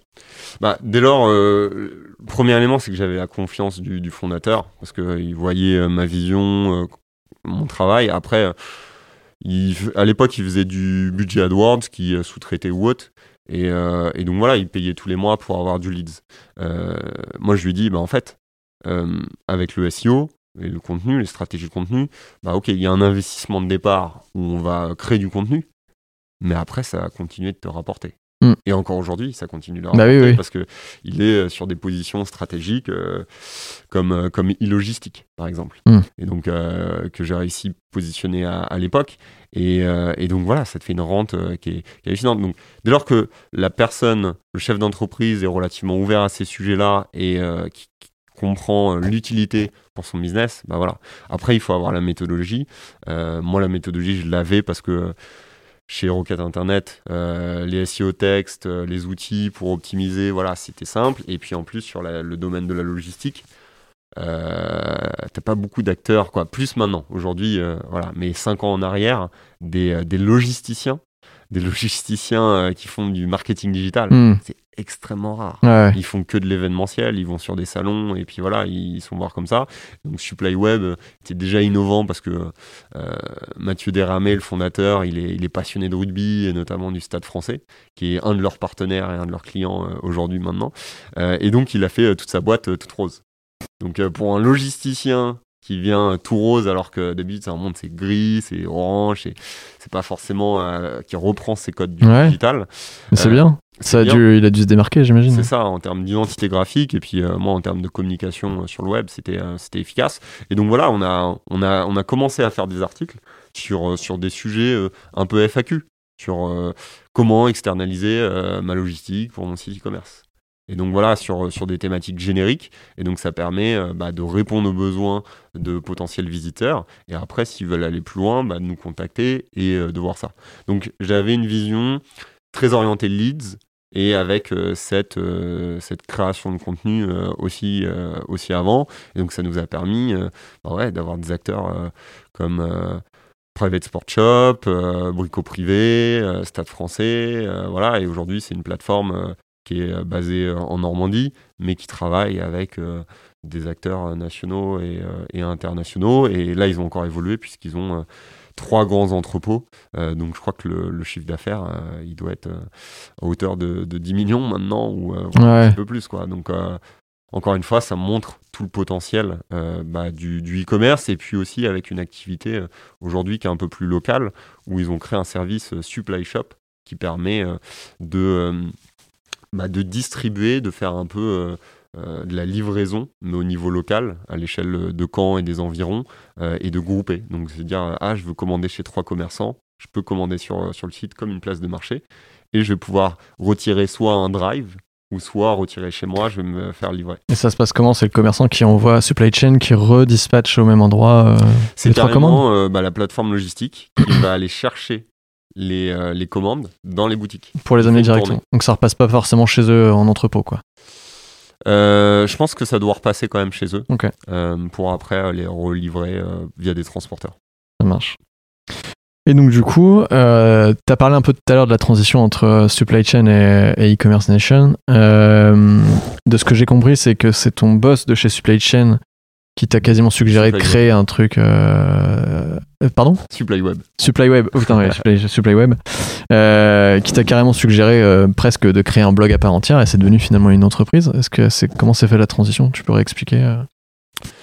Ouais, alors je l'ai, je l'ai, entamé en side project. J'ai commencé à, le faire à côté. Et c'est lui qui t'a encouragé aussi à faire ça? Non, je pense que j'étais convaincu par, par le projet. Je pense que dans tous les cas, euh, voilà, je l'avais, euh, je l'avais initié. Après, euh, voilà, la question c'était est-ce qu'il voulait me suivre ou, pas sur, sur, sur, le potentiel. mais encore une fois, c'est c'est pas juste via Supply Web, c'est aussi grâce bah, à Rocket Internet. c'est l'accumulation des expériences qui m'ont dit ah ouais, il y a un potentiel. après, c'était très risqué aussi parce que en 2015, quand je me dis ouais, je fais un, je fais un blog, j'ai aucune idée du modèle économique. J'ai aucune idée. Donc je me dis, je suis juste convaincu par le fait que si j'arrive à fédérer une communauté, et je, pense, je pensais en être capable, euh, bah, ça va avoir une valeur. Parce que euh, quand je vois bah, tout le travail que j'ai fait pour Supply Web à ramener du lead et euh, que je vois la valeur au niveau commercial, je me dis, mais en fait, si j'ai cette capacité à mettre en contact des solutions et des acteurs du e-commerce, bah, je pense que ça va intéresser euh, des top acteurs du marché. Tu as commencé par quoi? Tu as commencé toi-même à écrire des articles sur des sujets d'e-commerce euh? C'est ça. C'est ça, on était euh, deux à l'époque avec Grégoire Liévins qui bosse aujourd'hui pour la formation de label Emmaüs, donc sur la partie e-commerce. Donc, voilà, c'est un très bon ami et on a initié ensemble le, site e-commerce nation. Et, on a commencé à rédiger des articles sur, énormément de sujets assez larges. Euh, et voilà, euh, faire des, articles synthétiques qui apportent de la valeur et avec des logiques euh, SEO très basiques. On n'a pas trop réfléchi à la chose. Je dis, ce qu'il faut, c'est des questions génériques. Comme ça, comme, comme les gens. Qu'est-ce qu'ils regardent, qu'est-ce qu'ils cherchent dans Google? C'est des questions. Donc, il faut, faut que les titres de tes articles soient les questions qui sont posées dans Google. Euh, mais euh, les gens, généralement, quand on leur dit ça, ils disent ah, mais moi je sais pas écrire, etc. Qu'est-ce que tu dis à ces gens-là? Est-ce que, toi, tu as un talent d'écriture particulier ou... Pas du tout, pas du tout. Je pense qu'il faut être euh, très synthétique. Il faut être très synthétique et très, très. En même temps, t'allais pas me répondre oui, j'ai un talent énorme d'écriture. non, j'aurais peut-être fait autre chose. J'aurais peut-être écrit un bouquin ou je sais pas, mais. Non, je pense qu'il faut être passionné. Il faut être passionné parce qu'aujourd'hui, tu as énormément de contenu sur Internet. Et donc, voilà, tu, peux apprendre énormément de choses. Moi, je regarde beaucoup de vidéos euh, dans différentes langues, en anglais ou autre, et voilà, tu as, du contenu. Après, euh, l'idée, c'est c'est pas euh, de copier-coller du contenu, c'est bah, de traduire ta vision, ton expérience, et puis de connecter des points ensemble. Et donc voilà, je le vois, il y a beaucoup de gens qui disent ouais, bah, moi j'ai pas forcément d'expertise. Oui, mais si une passion, tu peux lire, tu peux apprendre, tu mm. peux façonner, tu peux citer euh, bah, tes sources, d'autres blogs ou autres, et puis apporter de la valeur ajoutée en, euh, en structurant euh, ton contenu, ton apport par rapport à d'autres contenus existants. Et ça, ça a aussi une valeur. Complètement. Et du coup, ça a été quoi la transition entre OK, je fais un blog et je me lance dans une boîte? Enfin, je crée une boîte. C'est-à-dire qu'au début, c'est juste un blog. Et comment c'est devenu une boîte? Bah, C'est au bout d'un an qu'on l'a structuré sous forme de boîte. Euh, Parce que tu commençais à avoir des... une espèce de forme de business model qui se dégageait enfin... Des gens qui te contactaient, est-ce qu'on peut payer pour avoir un article sur ton... C'est ça. On commençait à avoir quelques demandes, mais euh, c'était... Euh, c'était c'était très symbolique. On, a eu des partenariats qui ont fait un peu la différence, où même si c'était pas monétisable, on s'est dit ah ouais, si eux notamment PrestaShop à l'époque. Euh, on avait fait une campagne internationale euh, avec eux. Euh, bah, ça nous a donné un petit peu plus de, de confiance et, dans l'attraction. On a dit, ouais, si des acteurs comme eux nous sollicitent déjà à cette étape du projet, c'est qu'on a une valeur, quoi. C'est qu'on a une valeur et qu'on peut, qu'on peut la transformer. Donc après, moi, vu que je suis câblé euh, euh, par rapport euh, bah, à Rocket Internet, à l'international, j'avais, j'ai une ambition qui est, forte, qui est, forte pour ce projet. Et donc, la question, c'est de se dire, e-commerce nation, ok, est-ce qu'on crée un blog pour créer un blog? Non, c'est si on crée un blog et qu'on voit que ça fonctionne, bah, l'idée, c'est, c'est de voir où on peut l'emmener. Et mon pitch de départ, c'est de se dire, ouais, en fait, il manque une communauté e-commerce au niveau international, au niveau mondial. Comment tu les as fédérés, les gens de ta communauté au début? C'est de la newsletter C'est euh, venez sur les réseaux sociaux nous suivre, etc. Pas mal de réseaux sociaux, ouais. On s'est beaucoup développé au départ avec Twitter. Twitter a été euh, très euh, positif, beaucoup de professionnels. Toi, à titre personnel ou sous le label ECN ECN. ECN, voilà, on a développé par rapport à ça. On a. C'est intéressant, je te coupe, je suis désolé, mais c'est intéressant ce truc-là parce que moi j'ai l'impression qu'aujourd'hui, créer un réseau social, enfin, créer une page sur un réseau social pour une boîte, c'est un petit peu. Euh, c'est un, peu moins efficace que de communiquer directement en tant que personne, tu vois. Euh, on le voit, je vais encore prendre l'exemple de Grégoire Gambato, tu vois, avec, euh, avec Germinal. Personne, enfin, si, mais les gens suivent plutôt Grégoire Gambato que Germinal, tu vois. Et peut-être que les gens auraient plus tendance à te suivre toi qu'à suivre Océane, tu vois. Donc, euh, est-ce que c'est peut-être que c'était peut-être plus pertinent en 2015 Est-ce que ça l'est toujours aujourd'hui en 2021 Allez, euh, demain on est en 2021, donc on va dire 2021. Mais... En, fait, tu as deux aspects. Je pense que euh, communiquer avec sa propre identité, c'est intéressant parce que ça apporte de l'authenticité. Et donc, il faut que ça soit des messages qui soient produits par toi-même et donc qui reflètent aussi ta vision pour que tu aies un alignement dans ta communication et donc tu as un écho supplémentaire. Après, moi, si je crée un média mais qui a zéro follower sur tous les réseaux, je dis, mais en fait, e-commerce nation, euh, c'est du vent, quoi. C'est vrai, ouais. Donc, euh, pour moi, il y avait quand même cette logique euh, de développer l'entreprise et de développer la, communauté. Donc, moi, j'avais intérêt à capitaliser sur cette marque et ces pages entreprises. Donc, après, oui, ça, dépend. Nous, on a un rapport très différent parce que nous, on a un média qui donne de la valeur mmh. gratuitement. Oui. La plupart de nos contenus, sauf les formations, bah, sont gratuits sont gratuits. Donc tous les gens, ils peuvent accéder à des études, des infographies ou autres, gratuitement, des webinaires. Et donc, euh, tu as une vraie valeur euh, en termes de, compétences. Quand tu es une agence, oui, bah, de suivre une page agence euh, pour voir les nouveaux services ou des actualités sur l'équipe. Bon, c'est intéressant si tu connais les personnes et hmm. si éventuellement tu es déjà client, mais pour des nouveaux clients, si tu n'as pas du contenu comme des podcasts ou à forte valeur ajoutée, bah, au final, c'est pas si intéressant. Et donc, c'est sûr que toi, ton personal branding va beaucoup plus rayonner que celui de ton entreprise. Mais nous, on avait cette perception de média. Et puis, tu as, une question. Moi, très tôt, je me suis posé cette question. Je suis passionné par l'univers des médias. Et c'est de se dire, euh, aujourd'hui, comment tu définis un média sur Internet? Tu poses la question. je sais pas. Bah, euh, moi, je vais le dire. Généralement, les gens ils disent euh, bah, premier élément, c'est par rapport au contenu.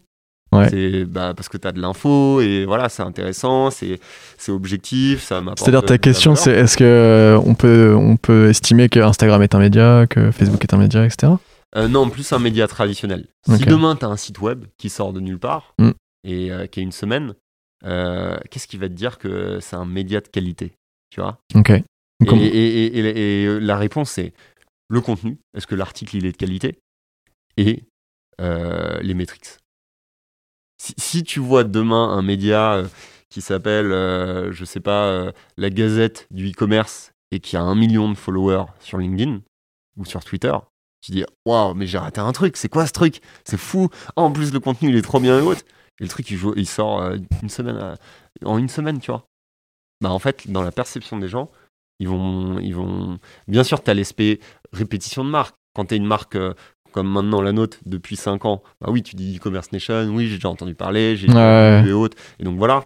Mais quand tu crées une marque de zéro, bah, il faut que tu te donnes beaucoup plus d'importance parce que c'est aussi euh, euh, important en termes de valeur sociale pour que les gens ils se disent ah je suis pas seul. Hmm. Parce que même si c'est un super blog mais qui a trois followers, tu te dis ah ouais. Il y, en a, ils sont, ils sont vraiment à fond, peut-être des early adopters qui vont se dire Ah, mais c'est un blog, euh, personne, euh, c'est pas du tout connu, mais il y a énormément d'informations et j'adore consommer ça, j'aime bien l'équipe ou autre. Et donc, c'est des ultra fans, ce qui est, ce qui est, ce qui est positif. Mais euh, dans une logique de, de fédérer, tu as aussi euh, cet aspect euh, de, de boule de neige Boule de neige. Et donc nous, euh, ce qu'il fallait, c'est c'est qu'on arrive à fédérer le plus de monde sur nos pages entreprises pour qu'on gagne en crédibilité. Et après, quand les gens ils voient un contenu, ils font ah ouais, en plus ils ont déjà tant de personnes, on va s'abonner, ainsi de suite. Et donc c'est ça qui est qui est, qui est aujourd'hui très euh, très positif et très négatif dans un autre sens, c'est que tous les algorithmes ils fonctionnent en format boule de neige. Ouais. Des, des mecs comme, comme tu parlais, que ce soit Grégoire ou d'autres personnes qu'on voit sur LinkedIn, on les voit tout le temps. Et sauf que leurs messages, ils sont pas tout le temps pertinents. Et euh, on se dit, mais, mais pourquoi on nous montre ça? Hmm. et, et donc cette boule de neige, elle a plus trop euh, euh, de sens et ça aide pas à émerger des nouveaux acteurs, sauf s'ils arrivent à passer un certain seuil. Et c'est pareil pour YouTube, c'est pareil Mm. pour euh, Instagram, tous les algorithmes, c'est pareil. Tu es obligé d'avoir un pool, mais avec de l'interaction suffisamment forte pour pouvoir faire décoller ta boule. Il y a une espèce de plafond de verre aussi généralement, c'est-à-dire quand tu dépasses un certain stade, boum, ça peut te faire exploser. Moi, typiquement, si je prends l'exemple des podcasts, c'est quand tu arrives à un certain stade dans les classements iTunes, tu peux voir les trucs qui décollent, tu sais pas pourquoi, mais c'est parce qu'en fait, euh, au lieu de faire euh, euh, 904 euh, 999 écoutes, t'en as fait 1000. Et là, du coup, euh, iTunes fait Ah putain, mais en fait, ce podcast, ça intéresse vachement les gens. tu vois, des fois, ça se joue à ça près. Et euh, ouais, ouais, c'est hyper intéressant. Donc euh, aujourd'hui, vous vous définissez comme, comme, un, comme un média, du coup, au final. euh. Euh, je sais plus, je crois que c'est sur ton site où tu dis en gros, euh, je sais plus si c'est une espèce de, de- de mantra ou si c'est la réalité. Tu dis on est la pre- première communauté euh, d'e-commerce en Europe, je crois, Ouais. quelque chose comme ça. Ouais. Euh, Est-ce que c'est une ambition? Est-ce que c'est la réalité? Et l'un comme l'autre, comment tu fais pour aller toucher d'autres pays aujourd'hui alors que tu es aujourd'hui à Caen, tu vois, euh, en, en France? Euh, c'est quoi ta, ta stratégie pour aller justement récupérer d'autres pays? Est-ce que tu as des communautés par pays? Euh, alors aujourd'hui, on se définit comme la première communauté en Europe parce que euh, il y, en- il y en a pas d'autres. Euh, à ma connaissance, c'est que des sites médias qui sont localisés à des échelles euh, nationales.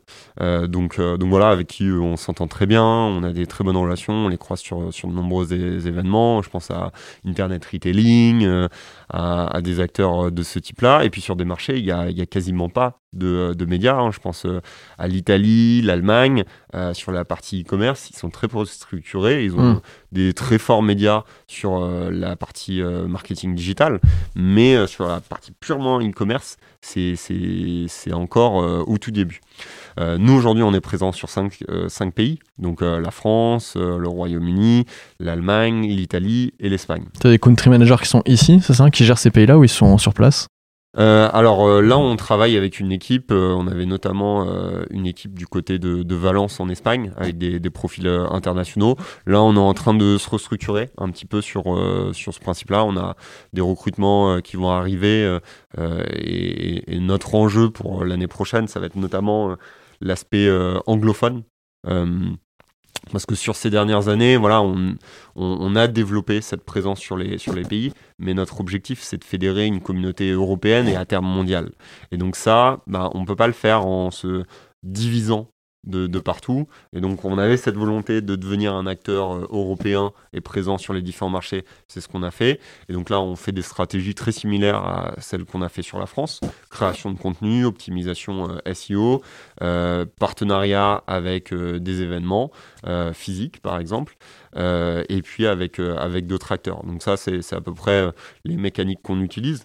Mais aujourd'hui, bah, on juge que bah, tous les acteurs du e-commerce ont quand même une forte euh, appétence euh, sur, euh, sur l'anglais euh, et des compétences là-dessus. Et donc, on, on a intérêt à rendre notre site anglophone euh, encore plus puissant euh, pour pouvoir rayonner sur une échelle mondiale.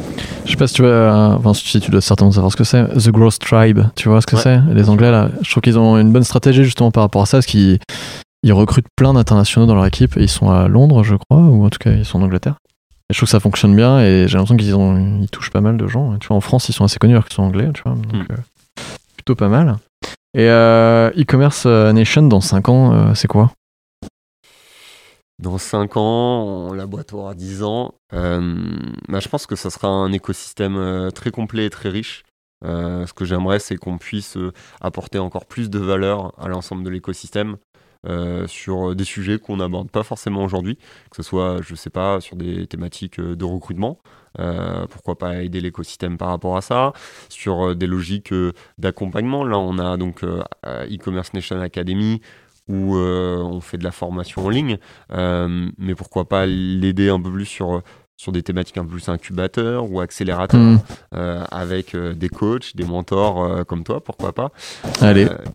Pour voilà accompagner l'écosystème, mais clairement voilà, on voit beaucoup de possibilités. Donc pour moi, c'est d'ici 5 ans une, une très bonne notoriété au niveau international euh, et, euh, et, mondial et, euh, et, un écosystème qui va être plus complet pour accompagner les e-commerçants en termes de maturité. Ok.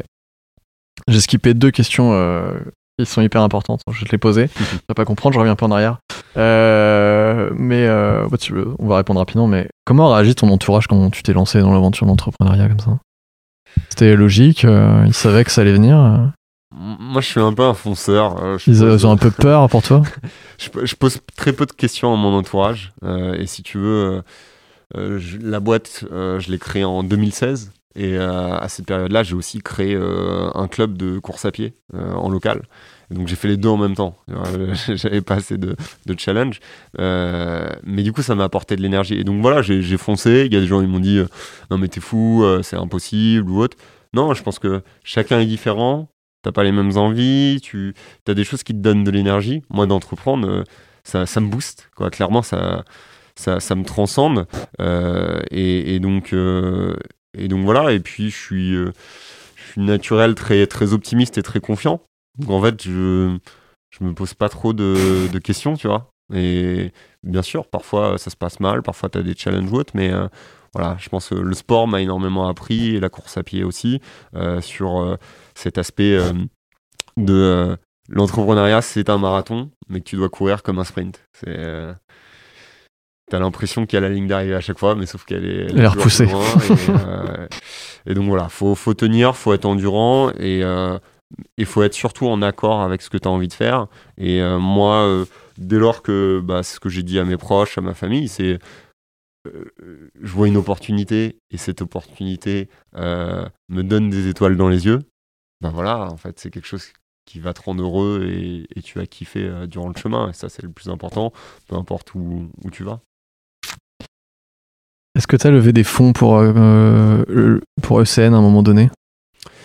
Ouais, ouais, euh, on a eu des aides au départ. Euh, voilà, on a été soutenu euh, par énormément d'acteurs locaux.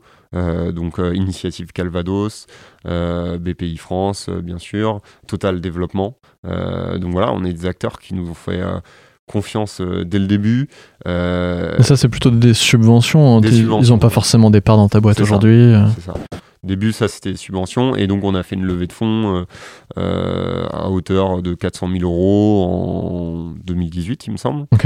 Euh, donc voilà, ouais, pour, pour franchir un, palier, notamment sur notre développement international, c'était c'était important, et puis aussi des sujets comme la formation, qui, était, qui était essentiel aussi de je pense qu'on on n'avait pas, on n'était pas obligé d'aller chercher des fonds, mais on a décidé de le faire parce que on a jugé qu'il y, a une place à prendre. Et donc pour euh, fallait accélérer. C'est ça, fallait accélérer. On pour être en accord avec notre ambition.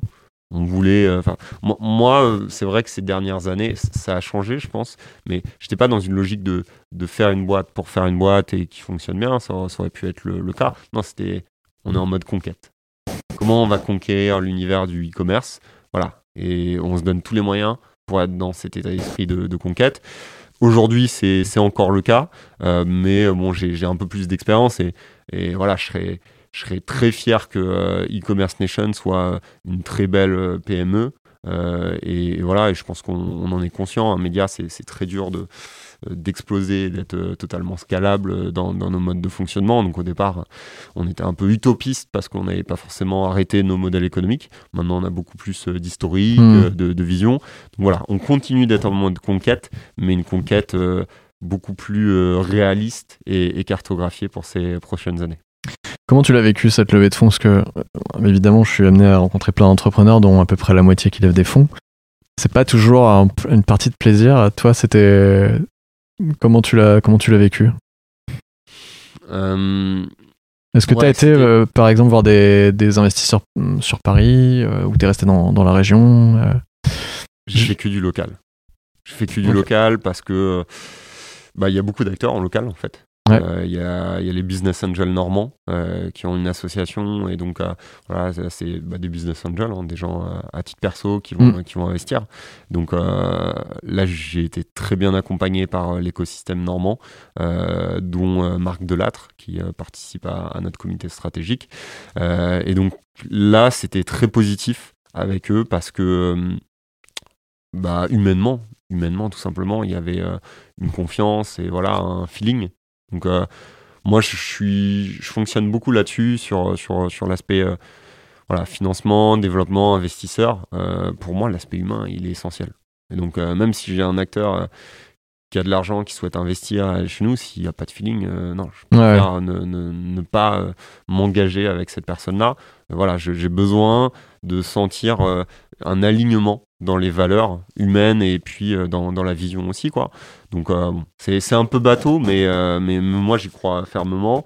Et donc il y, y, a des gens voilà tu, tu sens tu, tu, les sens bien. Donc après tu as, des hauts débats sur la levée de fonds. C'est ultra prenant. Tu fais un gros dossier tu pitches tu faut revoir ton pitch ou autre. Mais ça t'aide aussi à avoir les idées beaucoup plus claires sur ton business et d'avoir un point de vue des, investisseurs. Et donc il y, y, en a certains bah voilà, du jour au lendemain, euh, ils te mettent un stop. Tu sais pas pourquoi et tu dois tout reprendre à zéro. Et puis en même temps, tu as une boîte à gérer à côté. Donc euh, euh, tu dis, ah ouais, j'ai tout fait ça tout, pour rien. Donc, donc non, ouais, s'entourer des bonnes personnes. Et moi, j'ai eu la chance, voilà, de, on a un fonds privé qui est NCI également. On a les Business Angels qui, nous, qui nous ont accompagnés. Et, et après, une banque qui est que ce soit BPI et puis euh, Caisse d'épargne Normandie, qui sont super, qui sont super parce que tous ces acteurs-là, même s'ils sont un peu plus institutionnels, ils ont une véritable compréhension des startups. Hmm. ça, c'est pas toujours le cas. Euh, bah ouais, quand en local, en province ou autre, euh, bah ouais, il faut quand même laisser un peu de temps pour découvrir le modèle économique, pouvoir grandir. Et donc l'aspect humain, il est essentiel sur mon plan, mais aussi sur le plan des investisseurs qui, qui, sentent que bah, je vais être en maîtrise du projet et, euh, et, de l'évolution. Et aujourd'hui, euh, bah, j'en suis super satisfait. Et ce qu'on dit euh, souvent, c'est d'avoir des investisseurs, c'est comme, comme un mariage. Quoi. Donc tu vis avec des gens, quand ça va être dur, bah voilà, faut que tu puisses compter sur eux. Et, et, donc voilà, faut, faut se préparer quand même au pire et se dire si le pire arrive, est-ce que c'est, c'est des gens avec qui tu veux être et pour moi, c'est le cas. Euh, donc là, comme je te le disais, on va passer sur une partie où je vais plutôt te poser des questions d'actualité sur des sujets moi qui m'intéressent et où j'aimerais bien avoir ton point de vue. Ouais. Ça va me nourrir. Euh, alors, la première question qui est plus sur ton, toujours ton expérience, mais en 2015, le monde du e-commerce, il est comment? Euh, Est-ce qu'il est très différent d'aujourd'hui? Comment tu analyses la différence entre 2015 et 2020 en 5 ans, euh, le monde du e-commerce a énormément évolué. Hein. Tu vois euh, déjà sur des échelles de, semaines, on voit des, innovations et quand tu vois euh, bah, des acteurs comme Alibaba, hein, ce qu'ils sont capables de faire sur le single day ou ce genre de choses, c'est vertigineux. Hein. et puis, si tu regardes les chiffres de la FEVAD sur, sur la France, voilà, on, on a fait du, du x10 en termes de, CA en, quelques, années, quoi. Donc euh, c'est vraiment impressionnant, quoi. C'est impressionnant. Donc tu as cette transition du, euh, du, physique vers le digital, quoi. Même une convergence des deux, euh, des usages, notamment avec les, smartphones qui, ont changé beaucoup, de, beaucoup de choses, qui est qui est juste hallucinante en termes de maturité. Donc je pense que c'est beaucoup plus la maturité des consommateurs qui a énormément évolué que euh, l'aspect purement technologique, parce que même s'il y a eu des nouvelles plateformes, mm. euh, nouvelles techno, euh, je pense que ce qui a surtout changé, c'est les comportements de l'utilisateur, et notamment vis-à-vis du mobile. De se dire, avant on se disait, non, faut que je sois sur un ordi pour pouvoir commander mon truc ou autre. Maintenant, tu as tous tes codes qui sont enregistrés bancaires, tu peux faire en one click parce que tu as telle ou telle plateforme. Et puis maintenant, tu as des, des, Google Pay, des Apple Pay où tu peux payer directement avec ton portable sans, sans carte bancaire. C'est voilà, c'est des choses qui, qui deviennent aujourd'hui normales alors que euh, il y a quelques années, euh, c'était, pas du tout la norme et ça faisait peur. On se disait, mais non, mais je vais perdre toutes mes coordonnées bancaires ou autres. Donc voilà, je pense en termes d'usage, il y a une grosse évolution. Mmh. Euh, et donc voilà, au niveau technologique, ça continue, ça a progressé, mais clairement les utilisateurs, et là on va le voir encore plus avec la crise actuelle et, mmh. cette pandémie, bah, on voit encore plus une évolution des comportements des consommateurs. Attention, question piège. Je t'ai dit avant l'interview, j'aurais peut-être deux, trois questions pièges. tu penses quoi de la polémique Amazon qu'il y a eu à, vers, à Noël, tu vois, où on disait euh, ok, bah, c'est Amazon qui va tout rafler. Euh. ce qui a un peu aussi précipité le e-commerce auprès des petits commerçants, euh, à, notre, à, notre avantage chez Moonmoon en tout cas, ça c'est sûr, mais. Euh, penses quoi de ça? Est-ce que c'est un faux débat de dire que Amazon c'est bien, c'est pas bien? Alors je sais que c'était client, donc euh, c'est pour ça que c'est une question piège d'ailleurs. Non, mais voilà, c'est un partenaire, on n'a pas trop de, on pas de blocage, voilà, sur, euh, sur ces éléments-là. Je pense que c'est un sujet euh, d'opinion publique hein, à, évoquer. Je pense que le débat il est réel. Je pense qu'il mérite d'être d'être posé et d'en parler parce que c'est voilà, tout marché, quand il y a une situation euh, de monopole, bah, c'est négatif. Hein. Mm. C'est clairement négatif. Donc euh, voilà, euh, après, il faut, à questionner si Amazon est en situation de monopole, je pense pas, mais aujourd'hui, ils prennent une grosse part du gâteau.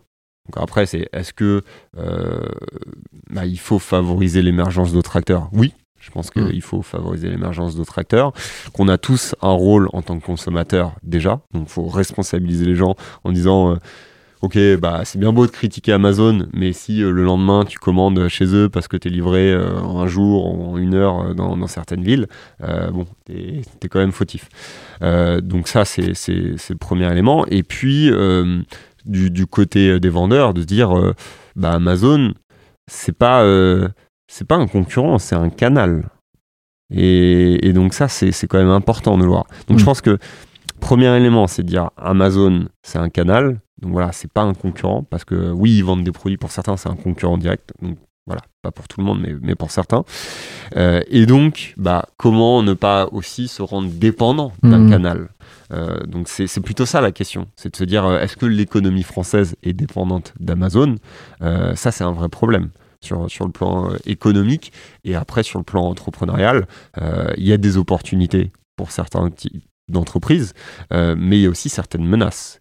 Et donc, je pense qu'il faut distinguer les deux plutôt que de le mettre comme un grand méchant et de se dire euh, ah ouais c'est une ombre et du coup ils vont tout manger euh, ils vont envoyer que des produits euh, depuis la Chine ou autre non il y a des produits made in France qui se vendent très bien sur Amazon donc voilà avec des PME qui se développent bien et donc Amazon prend juste des commissions ils, prennent pas tout le chiffre d'affaires de, de, ce vendeur là euh, et, après, voilà, vous n'êtes pas obligé de mettre euh, tous vos produits sur Amazon. Euh, vous pouvez en mettre quelques-uns pour faire découvrir ou certains produits ou autres. Voilà, je pense que il, ne faut pas être binaire. c'est beaucoup plus complexe que ça. après, voilà, le débat il est réel. Et oui, il faut favoriser on en parlait euh, hors, euh, hors, du podcast, euh, de e-commerce de proximité. Comment on peut avoir des solutions pour aider les emplois autour de, chez nous? Et, nous, ça nous tient à cœur. On est, on basé en Normandie, il y a beaucoup de d'entreprises, de PME qui se développent, de producteurs ou autres. Et donc, ce qu'on voit, bah, c'est raccourcir la chaîne grâce au digital, grâce aux plateformes pour pouvoir commander en direct ou autre. Et donc, de ne pas avoir ce réflexe de facilité qui est Amazon parce que c'est simple de commander en un clic ou autre. Et donc euh, aussi, il y a des nouvelles plateformes qui sont euh, relativement intuitives pour euh, faire ses achats et mutualiser du e-commerce de proximité. Oui, parce que ce que tu disais tout à l'heure aussi, c'était bah, aussi de, réussir à apporter de la valeur ajoutée sur son propre site. Je dis n'importe quoi, tu as tes produits sur Amazon, tu as tes produits sur ton propre site, bah, peut-être que tu apportes un service supérieur du type bah, j'ai mon petit chat euh, client type euh, Crisp pour discuter avec les gens, leur apporter des conseils, etc. Ce que tu n'auras pas sur Amazon, tu vois. Donc il y a tous ces trucs-là aussi qui peuvent faire que c'est plus euh, qualitatif. Totalement. D'aller acheter sur Euh, attention, encore question piège. C'est pas vraiment une question piège, mais voilà. Euh, J'ai vu que tu étais membre de EdTech, France Digital, euh, French Founders, ambassadeur de Normandie Activité. Est-ce que c'est vraiment utile tous ces trucs? Bonne question, bonne question. Euh, J'ai rejoint récemment euh, ces différents euh, projets. Alors, il y en a un qui est, qui est différent, euh, euh, ambassadeur pour Normandie Attractivité. Ça, c'est quelque chose euh, où euh, tous les Normands peuvent euh, se vanter d'être ambassadeurs de, de leur région.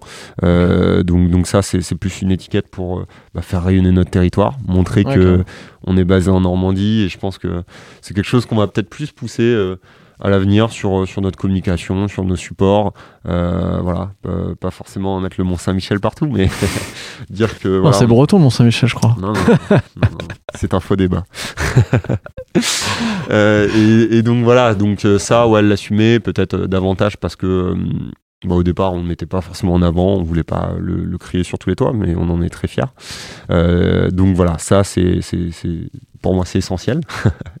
et ça fait partie de notre aventure. Et euh, les autres, euh, que ce soit French Founders, qui est un super réseau d'entrepreneurs, de dirigeants français partout dans le monde, j'ai décidé de le rejoindre pour bah, être en contact parce que voilà avec la crise actuelle on fait plus d'événements on rencontre plus tant de, Ouais, de personnes que ça donc pour moi c'est super intéressant et leur réseau est super bien fait. Franchement euh, j'avais fait des événements euh, à l'étranger avec eux. C'était vraiment cool.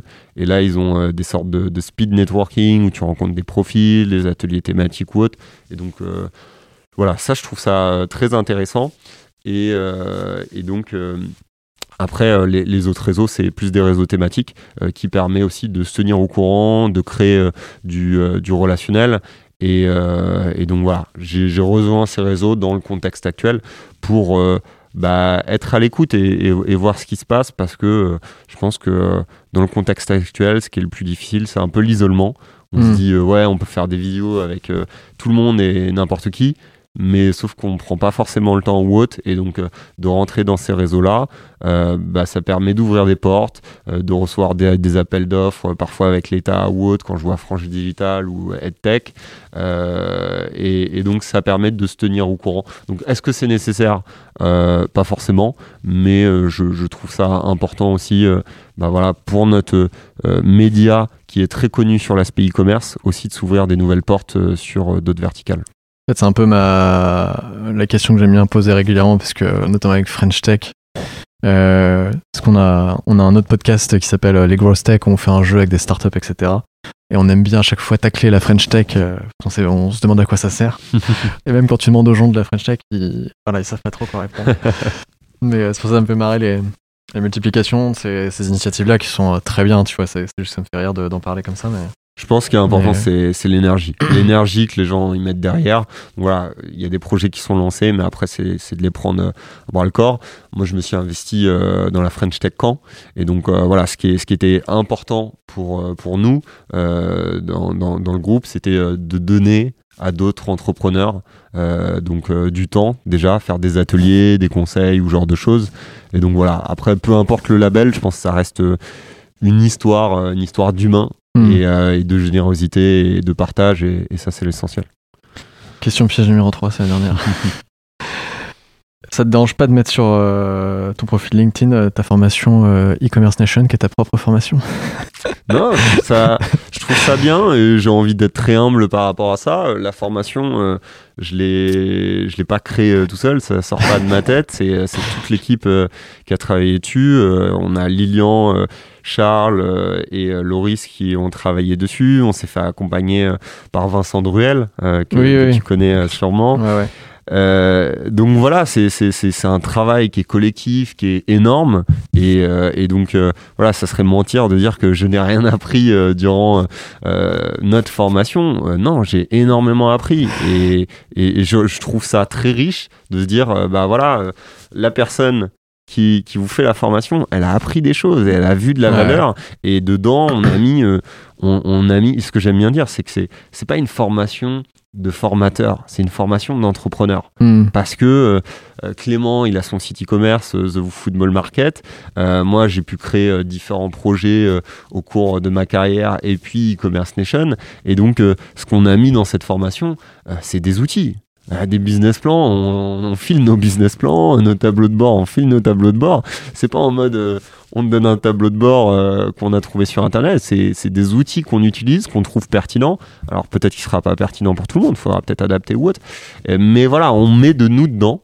Et, et, je pense que ça a un sens très fort et c'est pour ça que, que je trouvais ça marrant de, de, de, le mettre sur mon profil parce que aussi notre objectif avec cette formation, c'est de faire une formation qui est, qui est crédible et qui va compter dans le milieu. Et quand tu vas dire euh, j'ai la certification ECN, bah ça aura une valeur et tu vas le mettre sur ton CV et ça va être un standard de la formation e-commerce. Il y, a un truc auquel je crois beaucoup, c'est que quand toi-même tu es formateur, tu, ça te permet d'apprendre encore plus. C'est-à-dire que quand tu formes des gens, tu fais ok, je dois former sur tel sujet. Euh, typiquement, j'ai donné un cours il y a trois semaines avec euh, Rocket School, je sais pas si tu vois ce que c'est. Bien sûr.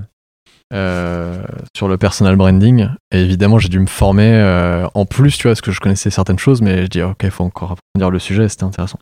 Je pense que c'est très simple parce que tu as beaucoup de formateurs, ils recyclent leurs cours et ils les mettent pas forcément à jour d'ailleurs. Euh, et donc voilà, je pense que un, formateur, on se dit, il doit tout savoir et il doit tout me partager, mais alors que tu peux pas tout savoir, surtout sur nos sujets euh, comme le digital qui évolue énormément. Donc euh, voilà, il faut, il faut pouvoir continuer à apprendre et être très humble dans, dans sa logique de formation. On en profite pour saluer euh, Vincent Druel si tu, si tu nous écoutes. alors j'ai une question qui m'intéresse tout particulièrement. je sais pas si tu vas pouvoir y répondre parce que j'ai l'impression que le sujet est hyper flou, mais ça m'intéresse quand même d'avoir ton point de vue. Est-ce que demain, enfin demain, est-ce que bientôt on pourra acheter sur les sites d'e-commerce avec de la crypto-monnaie? Je sais que c'est déjà le cas sur certains sites. Mais euh, comment tu vois l'évolution des choses autour de la crypto-monnaie et des, du e-commerce? Est-ce que c'est un sujet euh, que tu traites en ce moment? Moi, j'ai du mal à, me laisser porter par cette logique de crypto-monnaie.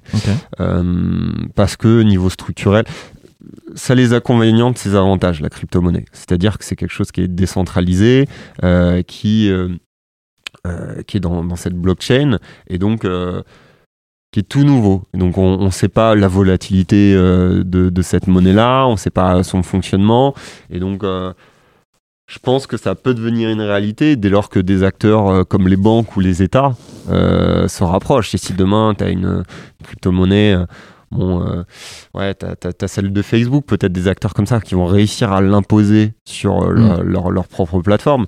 Mais euh, je pense que les gens, ils peuvent avoir une crainte de se dire Ouais, mais si demain Facebook se casse la gueule, ton argent, qu'est-ce que ça devient tu vois? Donc, on, on, touche du doigt cet aspect de confiance. Parce que si on prend l'origine de la monnaie, en fait, c'est un bout de papier.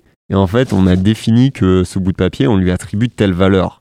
Donc en fait, on fait confiance à un bout de papier qui a été légitimé par un système. Et donc voilà, on part sur un truc qui est, qui est physique. Donc là, on, passe sur euh, du total digital avec de la crypto-monnaie. Euh, et donc cette logique de confiance, déjà psychologiquement, elle est d'autant plus dure à projeter en se disant ah ma crypto-monnaie elle vaut ça et avec une volatilité qui est propre hmm. à cette sphère digitale. Donc ça veut dire que bah, les logiques de valeur vont énormément fluctuer, on va avoir des difficultés à, se projeter. Euh, donc il faut un garde-fou. Et ce garde-fou, bah, il faut que ça soit une structure qui soit euh, assez forte, institutionnelle, bancaire ou autre, qui, puisse euh, voilà, rassurer aussi les acteurs. Donc je pense que ouais, y a, y a, cette logique de confiance qui est nécessaire pour pouvoir après davantage la développer sur, sur le e-commerce et le digital. Mais dans l'immédiat, tu vois pas le truc euh, se développer à fond en 2021, par exemple j'ai euh, j'ai pas j'ai pas cette fibre là après je pense pas avoir toutes les, compétences mais je pense pas que ce soit un sujet euh, sur sur ces prochains mois ou cette cette année prochaine. C'est quoi de passer sur BFM TV euh, euh, c'est marrant. C'est pourquoi tu pourquoi tu as été invité euh, Tu as été invité en tant qu'expert, il me semble, d'après ce que j'ai vu. C'est ça. Sur le e-commerce? C'est ça. bah c'est par le réseau. C'est un, un, de nos partenaires, Salesforce, qui, qui, qui, a son émission sur sur BFM et donc qui, qui nous a invités pour pour bah, donner un, un, point de vue différent. Donc je trouve que voilà, c'est quelque chose. Bah, qui est qui est un peu sacralisé en plus dans le monde des startups, d'avoir de, son passage sur BFM, c'est un peu une étape. Voilà, je prends ça avec beaucoup de détachement parce que pour moi, c'est bah, un symbole aussi de la reconnaissance de notre média. et donc, derrière, c'est le travail de toute notre équipe. Donc, c'est moi qui, passe sur le plateau, mais, voilà, pour moi, c'est l'aboutissement bah, des efforts euh, de, mon équipe. Donc ça, pour moi, je trouve ça symbolique. Euh, ça crédibilise un média web, mm. parce que l'air de rien...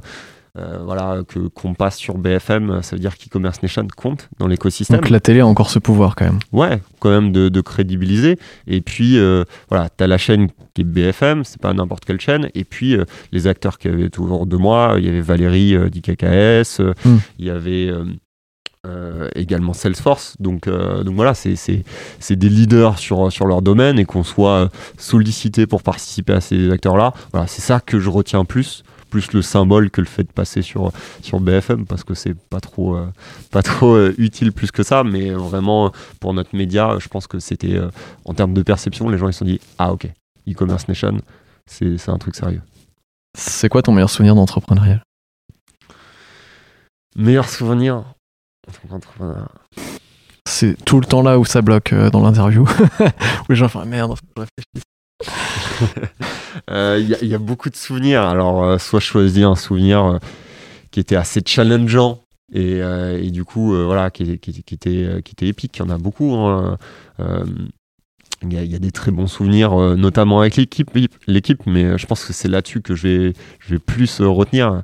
Il y a un très bon souvenir qui était notamment l'année dernière à la Paris Retail Week, où, voilà, à chaque fois on y va avec toute l'équipe sur Paris, où on est à l'accueil parce que l'événement nous fait confiance, et, et, donc là on conseille tous les gens, tous les gens, et donc c'est super marrant parce que les gens ils voient l'énergie de l'équipe chose qui est pas palpable au, quotidien, mais on a vraiment une très belle équipe et une belle synergie euh, collective. Et euh, ça, pour moi, c'est une de mes grosses fiertés, de prendre du plaisir avec mmh. euh, les gens qu'il y, a autour de moi. C'est que des gens que j'apprécie humainement. Et, et, donc Paris Retail Week, voilà, si j'espère que cette année, l'année prochaine, l'édition se, se, tiendra, tu, tu, pourras le voir. on a par exemple Mélodie, notre graphiste, qui pitch notre média. Et donc j'ai ce souvenir-là euh, l'année dernière où euh, où il y, a, une personne qui, est venue se présenter, euh, c'était le directeur e-commerce de Leclerc.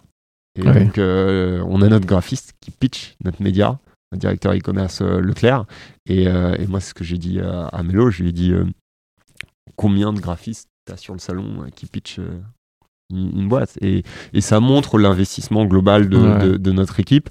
Et euh, ça sur tous les plans sur les réseaux sociaux. On a Lilian qui avait fait un gros travail. On était partout sur sur les réseaux sociaux euh, durant, le salon à prendre plein de photos faire des confoutes donc voilà et, ça on aime. Parce que euh, bah, sur l'événementiel t'as un peu t'es sur le champ de bataille quoi. T'es es là t'es es à la conquête et t'es acteur. Et puis en même temps on, on, voit les retours de toute notre communauté. Les gens qui viennent te voir ils disent ah mais euh, je vous lis, ah c'était trop bien ce contenu-là, ah, j'adore mm. ce que vous faites, ça m'a trop aidé, j'ai créé mon business par rapport à ça. Franchement, ça vaut tout l'or du monde parce que toi, tu es isolé à Caen, tu fais ton truc là sur ton ordi euh, toute ta semaine et puis maintenant en télétravail. Euh, et là, tu rencontres des, des, des, centaines de gens par jour qui te connaissent, qui t'apprécient, qui te disent des compliments sur, sur le magazine ou autre. Waouh, c'est la plus belle des récompenses. Ouais, carrément. Et malheureusement, je vais aussi te, te demander c'est quoi ton pire souvenir? Généralement, ça va plus vite là. Mon pire souvenir, euh, je pense que euh, Pire souvenir, pire souvenir, je pense que c'était euh, les débuts sur les logiques de, structuration de l'entreprise parce que quand tu vas chercher des fonds ou autre, tu as des périodes qui sont qui sont pas simples. Et euh, comme je te le disais, pour trouver notre modèle économique, il nous a fallu du temps. Donc là, tu as, quand même des périodes qui sont très intenses pour pour joindre les deux bouts, pour savoir si la boîte va tenir ou ce genre de choses.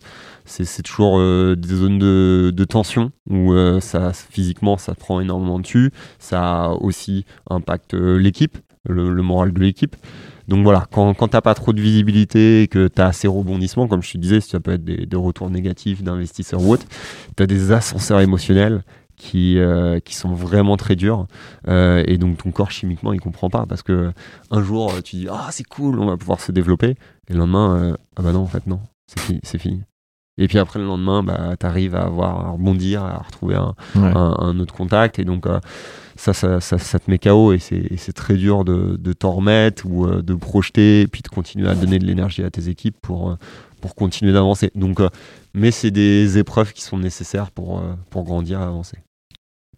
Dernière partie, ça va aller plus vite, je te promets, parce que t'as rendez-vous.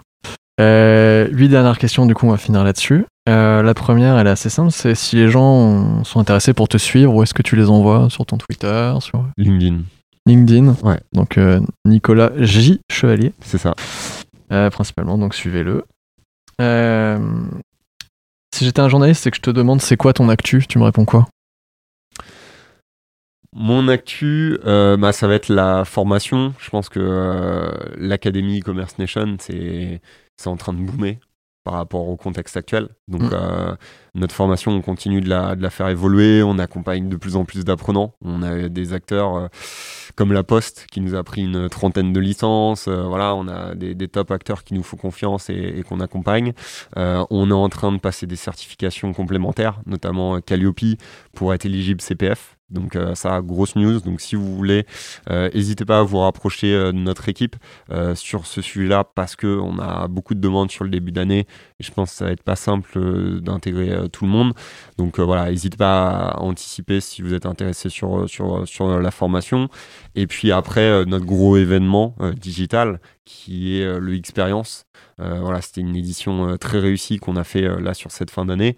Toute l'équipe a, vraiment porté le projet et je tiens à souligner euh, l'effort de l'équipe, de, Camille, Audrey, euh, Clément, Anatole, qui ont fait euh, tous un, très gros travail dessus et ils ont dépassé les attentes en termes d'objectifs et puis aussi satisfait bah, tous les partenaires et les participants et, ils étaient bah, de très grosse qualité. hein. On a eu du Facebook, du Snapchat, voilà, qui venait dessus et donc là on refait une nouvelle édition avec un tout nouveau branding Melo nous a fait euh, et avec euh, des acteurs euh, tout aussi euh, populaires euh, puisque voilà on, on aura des e-commerçants dessus, euh, Casidomi, Private Sport Shop, euh, Feed, euh, voilà des, des top acteurs du marché.